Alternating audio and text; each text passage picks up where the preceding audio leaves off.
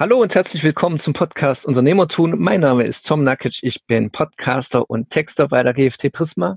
Hier ist Sven Franzen, Unternehmer und Marketingstratege aus Offenbach am Main. Ja, in der vergangenen Folge, da ging es um Erfolg, wie jeder persönlich seinen Erfolg definiert. Und dieses Mal soll es um das große Wie gehen. Wie garantiere ich denn den Erfolg, meinen Erfolg und den Erfolg meines Unternehmens? Da geht es ja auch um Unternehmensziele, um die richtige Fokussierung und den wirklichen Kundennutzen zu schaffen. Und darüber rede ich jetzt mit Sven. Eins sollte ja vorab klar sein, eine Garantie für Erfolg an sich gibt es nie. Jedoch hat jeder bestimmte Mittel zur Verfügung, die diesen Erfolg so wahrscheinlich wie möglich machen. Und ich bin der Meinung, dazu gehört auch eine realistische Zielsetzung. Was ist denn deine Meinung dazu? Ja, da trittst du bei mir offene Türen ein, weil tatsächlich muss ich sagen, ist es immer wichtig, dass man sich realistische Ziele setzt, die für einen selbst aber dennoch auch total attraktiv sind. Also wie du schon sagst, muss schon irgendwie eine Herausforderung sein oder etwas Größeres, was ich erreichen möchte. Hm. Und äh, es gibt ja auch die schöne Definition von Smart-Zielen, ja, dass man wirklich etwas zeitlich terminiert, klar definiert, ähm, attraktiv, aber trotzdem erreichbar definiert und dadurch eben Ziele ganz konkreter werden. Also so jetzt, wenn wir gerade im Gesundheitssektor sind, eben statt zu sagen, ich möchte abnehmen, dass ich ganz konkret sage, ich möchte bis Jahresende meinen Körperfettanteil von heute X auf dann Y bis zum Jahresende durch Training erreichen. Also durch was, bis mhm. wann, ist das auch erreichbar und was ist es ganz konkret definiert? Und dann wird die Wahrscheinlichkeit, dass ich darauf hinarbeite, dass ich mich auch zwischendurch immer mal messe, ob das durch eine Waage oder durch ein Messgerät äh, in Studios oder Apotheken stattfindet, dass ich wirklich auch das Tracking im Auge behalte und darüber wirklich auch mehr tue, weil ich mich einfach on track befinden möchte. Und sobald ich merke, ich komme so ein bisschen von der Route, die ich mir ja selbst definiert habe und als Navigationsroute vorgegeben habe, da komme ich so ein bisschen von ab, dann werde ich automatisch äh, sagen, oh, ich muss gut gegensteuern, weil ich möchte ja mein Ziel erreichen. Und ein normaler Mensch, der äh, Willenskraft hat, der Disziplin hat und der sein Ziel erreichen möchte, der wird da auch entsprechend äh, dann so gegensteuern und einsteuern, dass er das auch tun wird. Mhm. Äh, Sven, du bist ja Mentor und hast ja auch schon einige Mentis gehabt. War da denn einer dabei, der bei seiner Zielsetzung für sein Unternehmen oder sich selber da deutlich übers Ziel hinausgeschossen ist oder waren die alle gut in ihrer Einschätzung? Ja, also da kann ich so viel gar nicht zu sagen, außer dass tatsächlich dadurch, dass es ja meine Mentis waren und wir immer sehr stark uns in den Gesprächen persönlich auch abstimmen, eigentlich das im Vorhinein schon mit mir zusammen abgestimmt wurde. Mhm. Ja, das heißt, dass wir wirklich die äh, Ziele, wenn sie sehr, sehr groß waren, dann vielleicht auch Salami-Scheibentaktik ja, aufgeschnitten mhm. haben in mehrere Kleinziele und äh, sozusagen Schritt für Schritt das Großziel erreicht haben oder dass wir tatsächlich uns im Gespräch bewusst geworden sind, oh, das Ziel ist vielleicht ein bisschen groß. Wir sollten hier vielleicht auch nochmal drüber nachdenken, ob wir das nicht ähm, in irgendeiner Form anpassen, dass es wirklich realistisch, attraktiv und erreichbar ist. Ja. Mhm. Und ich denke, ähm, also wie gesagt, bisher habe ich da sehr, sehr positive Erfahrungen gemacht, dass man es in der Diskussion und Abstimmung dann einfach im Mentoring gemeinsam abgestimmt hat. Mhm. Und genau dafür ist dann halt auch bei einem Menti der Mentor immer wieder ein guter Impulsgeber. Ich sehe das auch bei mir selbst und meinen Mentoren, wenn ich irgendwo was völlig verquert sehe oder einschätze oder auch denke, das muss jetzt aber in die Richtung sein, dass ich dann natürlich sehr stark äh, auch gerne mal Gegenwind und Input und Feedback bekomme und der hilft mir sehr stark, das dann auch wieder äh, richtig einzuordnen. Mhm. Wie wichtig war da denn die richtige Fokussierung, um diese Ziele zu erreichen? Ähm, wie war denn das zum Beispiel bei deinen Mentees, wenn die ihre großen Ziele in mehrere kleine aufgeteilt haben, dass sie trotz eben dieser Aufteilung das große Ganze nicht aus den Augen verloren haben? Wie war das dann auch bei dir mit der Fokussierung? Kannst du dann da aus deiner Erfahrung erzählen? Also ich glaube, Fokussierung ist für Ziele ein sehr wichtiger Erfolgsfaktor. Warum sage ich das? Ich habe letztens, vielleicht eine kleine Anekdote, ich habe letztens mal wieder Cashflow-Spiel gespielt. Das ist dieses Spiel von dem Autor von Rich Dad, Poor Dad. Und mhm. das ist im Prinzip ja, kann man, mich werden jetzt einige Fans wahrscheinlich steinigen, aber es ist eigentlich so eine Art Mischung aus dem Spiel deines Lebens, aber halt in eher ernsterer, seriöser Form und äh, Monopoly. Ja, also du musst mhm. Finanzentscheidungen treffen, du musst einen eigenen Cashflow und ein Passiveinkommen aufbauen. Und wenn du da ein gewisses Zwischenziel erreicht hast, dann kommst du in die nächste Stufe und dann kannst du quasi dein großes Endziel, was du dir selbst gesteckt hast, auch erarbeiten und dorthin arbeiten. Hm. Und was uns tatsächlich aufgefallen ist, wir haben einfach alle drauf losgespielt und ähm, es war quasi auch so ein Mentor dabei, der dann nach 30 Minuten gesagt, ihr spielt jetzt schon 30 Minuten, bitte mal alle die Hand heben, die die letzten 30 Minuten ununterbrochen an ihr Ziel gedacht haben und sich so fokussiert haben. Und tatsächlich gingen irgendwie ein oder zwei Hände von 20, 30 Leuten hoch. Mhm. Und wir haben an einzelnen Tischen mit Abstand natürlich gesessen und haben mit kleinen Vierergruppen gespielt.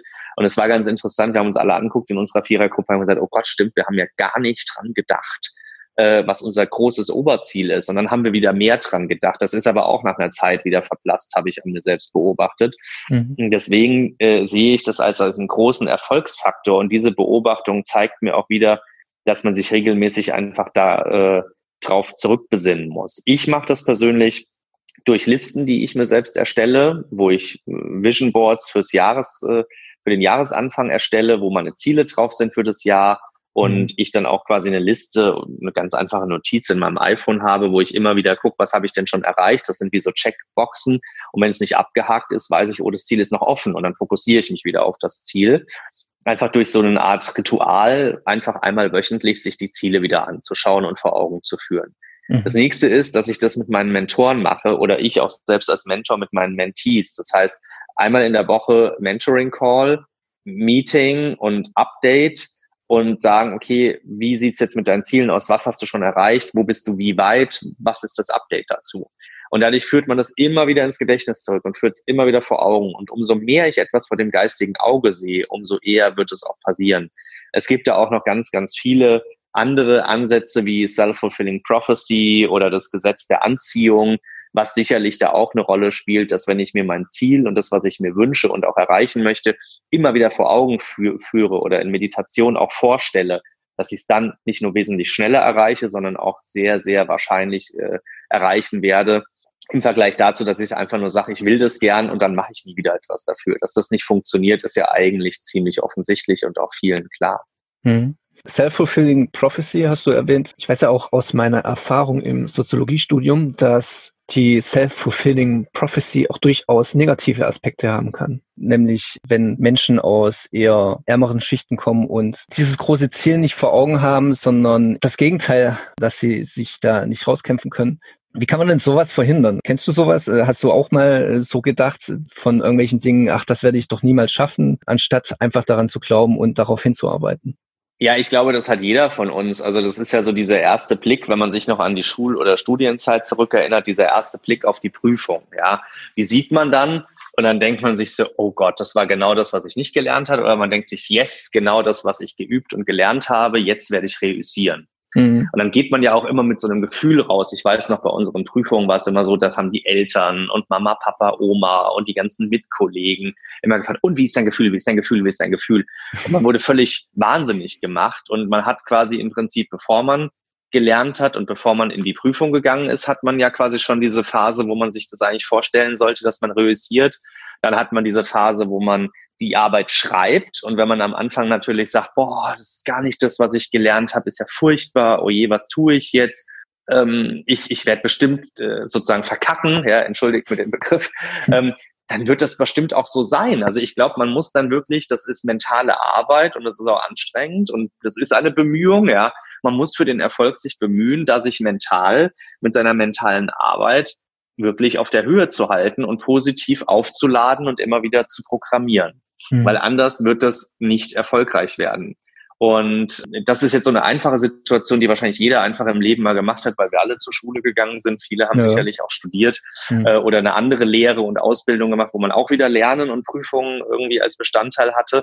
Und ich denke, das ist einfach was ganz, ganz Wichtiges, dass man da einfach schaut, dass man sich immer wieder fokussiert. Und das ist jetzt auch so ein Beispiel, wo das mir auch schon passiert ist. Oder man man hat äh, vielleicht irgend so ein Gefühl, ich bin, ich fahre gerne Fahrrad, ja, und man fährt dann mit dem Fahrrad, zum Beispiel bei uns, hier gibt es noch so eine alte stillgelegte Straßenbahn in der äh, äh Linie sozusagen in der Straße eingebaut. Das ist alles mhm. verteert und gedichtet, aber du kommst mit dem Fahrrad bei einem nassen Untergrund dann auf diese Schienen und denkst so, oh je, das ist aber wackelig, oh je, und du denkst eigentlich, ich fall gleich hin und dann fällst du auch bestimmt mhm. gleich hin. Ja? Also ich glaube, das sind so typische Alltagssituationen und da muss man echt drüber nachdenken, will ich mir das selbst antun oder denke ich nicht wirklich positiv und äh, konzentriere mich einfach auf mein Ziel oder auf das, was ich schlussendlich auch am Ende äh, erreichen möchte. Ja, Jetzt sind das so banale Situationen, also beim Fahrradfahren, wer will schon hinfallen? Also ich will natürlich gut ankommen und gesund, ja. Mhm. Oder bei der Prüfung, ich will natürlich die Prüfung bestehen. Dann gibt es auch wieder welche, die wollen die Besten sein in der Klasse und da muss man sich dann vielleicht auch einfach darauf konzentrieren. Das wird uns aber trotz dessen mit der Self-Fulfilling Prophecy, mit dieser mentalen Programmierung, die wir da vornehmen können für uns selbst, wird es uns aber nicht erleichtern, dass wir für eine Prüfung nicht lernen müssen und dass wir in einem Unternehmen nicht arbeiten müssen. Also mhm. trotzdem müssen wir in einem Unternehmen als Unternehmer hart etwas auch dafür tun und wir müssen auch in einem Mentoring als Mentor und als Mentee uns einsetzen und stark dafür machen, dass wir unsere gemeinsamen Ziele und unser gemeinsames Engagement da auch aufeinander äh, sozusagen abstimmen und immer wieder jeden Tag neu einbringen und aktiv sind. Ohne das mhm. wird es am Ende nicht funktionieren. Also der Faktor Zeit scheint ja irgendwie auch eine Rolle zu spielen. Für Unternehmen ist ja die klassische Planung auf ein Jahr ausgelegt. Das heißt, man setzt sich Jahresziele. Wenn, wenn ich jetzt ein Ziel erreiche, das ich in einem Jahr eigentlich erreichen wollte, aber erst in zwei Jahren, sage ich mal, erreiche, ist es dann kein Erfolg mehr? Das ist eine sehr, sehr schwierige Frage. Natürlich. Ähm, ich glaube, ich kenne jemanden, der die Frage vielleicht wesentlich besser beantworten könnte. Also ich persönlich beantworte sie so, dass ich sage, ich glaube, wenn ich mein Ziel erreicht habe, kann ich trotzdem stolz auf mich sein und habe mhm. wahrscheinlich da dann auch meistens mehr geschafft, als das vielleicht viele andere sonst tun, weil machen wir uns nichts vor. Unternehmer sind jetzt nicht die Mehrheit der Gesellschaft und Unternehmer tragen eine gewisse Verantwortung und das ist mit Sicherheit dann nicht schlimm, wenn wir mal ein Ziel nicht in einem Jahr, sondern erst in zwei Jahren erreichen. Mhm. Was ich dennoch daran bemerken möchte, ist, ich glaube, wenn man ein Ziel nach einem Jahr nicht erreicht, aber nach zwei Jahren, dann zeigt es ganz klar, dass man sich vielleicht in seiner Zeitschätzung, also der Erreichbarkeit, der realistischen Erreichbarkeit in der Terminierung des Ziels einfach ganz brutal verschätzt hat. Und das sollte man zumindest als Feedback mitnehmen für die nächsten Ziele, die man sich setzt. Erstens, dass man es dann besser definiert, weil Zieldefinition ist auch äh, was, was man können sollte. Und das Zweite ist, und das ist viel gravierender, du hast es am Anfang im Gespräch auch schon mal erwähnt, Tom, dass wir nicht da reinfallen, dass wir, ich sag mal, ja, negative Spiralen erleben, dass wir mit uns selbst unzufrieden sind, weil wir uns so ein hohes Ziel gesteckt haben und eine Erwartung an uns haben und dann haben wir dieses Ziel nicht erreicht und sagen, jetzt bin ich aber enttäuscht von mir und ich habe es ja nicht erreicht. Dabei war es vielleicht nie erreichbar, ja. Also äh, nehmen wir jetzt einfach auch mal momentane Situation und der, die Impfstoffentwicklung. Ähm, die Impfstoffentwicklung braucht gewisse Schritte, die vorgegeben sind, nicht nur juristisch und aus der Sicherheit heraus, sondern auch medizinisch einfach. Man muss gucken, wie reagiert das Ding. Dann muss man das wieder drei Stunden reagieren lassen im Reagenzglas. Ich habe keine Ahnung davon, ich philosophiere jetzt, ja. Und diese Zeiten, die ich habe, die kann ich nicht beschleunigen. Das heißt, ich muss das einfach mein Ziel dann auch so kalkulieren und einschätzen und definieren, damit es damit auch einhergeht mit der Realität. Dasselbe habe ich beim beim Bäcker, wenn da der Teig gehen muss, dann kann ich das ja nicht vorher in den Ofen schieben, nur weil ich das Ziel ja. habe, schneller die Brötchen zu backen. Das wird zwar vielleicht irgendwie hinhauen, aber dann schmecken die Brötchen vielleicht nicht so gut und dann ist das Ergebnis halt nicht so positiv. Ja. Und äh, ich glaube, dieses, dass man an äh, Zielen zerschellt oder an seinen eigenen Erwartungen sich kaputt macht, das kann man super dadurch provozieren und erreichen, indem man eben sich Ziele steckt, die in der Erwartungshaltung einfach viel zu hoch sind oder eben in der terminlichen Erreichbarkeit gar nicht gegeben sind. Das heißt, äh, wenn ich jetzt ein Ziel habe, was ich nach einem Jahr erreichen möchte und erreiche es nach zwei Jahren erst, dann sind das ja 100 Prozent mehr. Also nach einem Jahr und zwei Monaten hätte man auch gesagt, okay, das sind jetzt irgendwie ungefähr, ich sag mal, ein, ein Sechstel, ein, ein, mhm. ungefähr mehr. Äh, mhm. das kann man vielleicht jetzt äh, prozentual noch verkraften. Aber 100 Prozent ist ja einfach mal auch anders gesprochen das Doppelte im Multiplikator. Und da muss man sich echt an die Nase greifen und sagen, also da habe ich irgendwas falsch berechnet. Also das ist jetzt, wie gesagt, kein Beinbruch und ich finde, das kann man sich auch leisten und da muss man sich jetzt auch nicht für äh, schänden äh, und geiseln. Aber ich denke, man sollte sich trotzdem Gedanken machen, dass man beim nächsten Mal das Ziel äh, lieber 100 äh, Prozent höher terminiert und nach 50 Prozent der Zeit fertig ist und sich auf die Schulter klopft und sagt, boah, ich war ja um die Hälfte schneller. Ja, kann ja jetzt auch aus persönlicher Erfahrung erzählen, äh, weil mein Studium, das habe ich auch nicht in drei Jahren, Soziologiestudium habe ich nicht in drei Jahren abgeschlossen, sondern in fünf, weil halt auch Praktikas und äh, Nebenfachwechsel und was weiß ich noch dazu gekommen ist. Und trotzdem, für mich war es ein Erfolg, dann äh, diesen Bachelor zu haben äh, am Ende. Ja, genau, der Faktor Zeit. Wenn ich jetzt eine, ein zu hohes Ziel gesteckt habe und das in, unbedingt in einem Jahr erreichen will, dass aber äh, dieser Druck und dieser Stress, den ich mir dadurch aufbaue, wiederum meine Gesundheit gefährden würde, dann wäre das ja wiederum auch ein Misserfolg. Deswegen bin ich persönlich der Meinung, wenn ein Ziel zu hoch gesteckt ist, dann ja, muss man eben sich mehr Zeit dafür nehmen und nicht andere Dinge von sich gefährden, die auch wiederum Misserfolg bedeuten würden.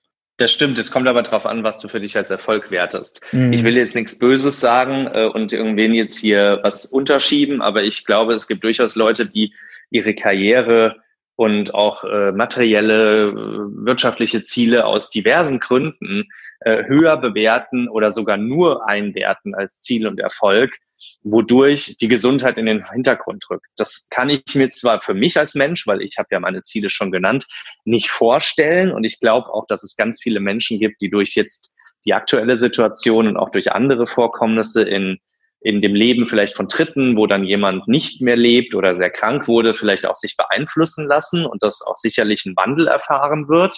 Mhm. Aber ich glaube, dass es durchaus da auch andere Angesetze gibt. Und wenn wir uns mal aus den, ich glaube, 80er Jahren gab es so einen Song, der nannte sich äh, Jetzt wird wieder in die Hände gespuckt, wir steigern das Bruttosozialprodukt. Ja, also wenn man jetzt sowas einfach mal als Zitat nimmt, ähm, den, den Titel kennt ja wahrscheinlich irgendwie so gut wie jeder hier in Deutschland, dann muss man sich halt auch die Frage stellen, dass es halt tatsächlich, also das ist natürlich jetzt ein Ausschnitt und aus dem Kontext gerissen, aber das ist natürlich auch ein Ansatz, den man wählen kann ich spucke in die Hände, ich maloche, ich arbeite und ich sehe das auch nicht als meine Passion, ich finde nicht mein Warum, ich arbeite nicht wertehaltig mit meinen Werten, sondern ich mache einfach nur, weil ich Geld verdienen will. Vielleicht mhm. gehe ich auch über Leichen, das ist das Gegenmodell dazu, ja, das kann ich auch fahren. Und dann wäre natürlich fünf Jahre was zu studieren, was man nur drei Jahre studiert, äh, für denjenigen ein Misserfolg.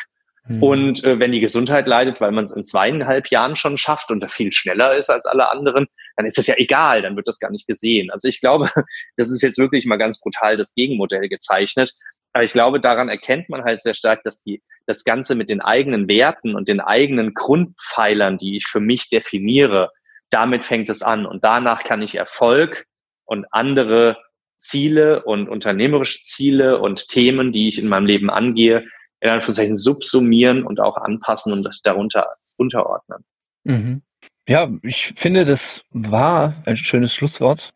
Deswegen würde ich sagen, wir beenden hier diese Folge oder diese zwei Folgen und dann bedanke ich mich bei allen fürs Zuhören. Sven, dir überlasse ich das letzte Wort für die Verabschiedung oder ja. für noch, noch eine Information. Ja, liebe, liebe Zuhörer, äh, ich freue mich, dass ihr dabei gewesen seid. Es war eine wundervolle Diskussion um das Thema Ziele und Erfolg und ich glaube, es ist ein Grundpfeiler in unserem Leben. Macht euch doch mal Gedanken, was sind eure Grundpfeiler, eure wichtigsten Grundwerte und sendet uns das gerne ein an die E-Mail-Adresse und dann schauen wir, dass wir in den nächsten Folgen darüber gerne mal diskutieren oder auch den einen oder anderen von euch einladen. Ja, dann vielen Dank und bis zum nächsten Mal. Ciao. Ciao.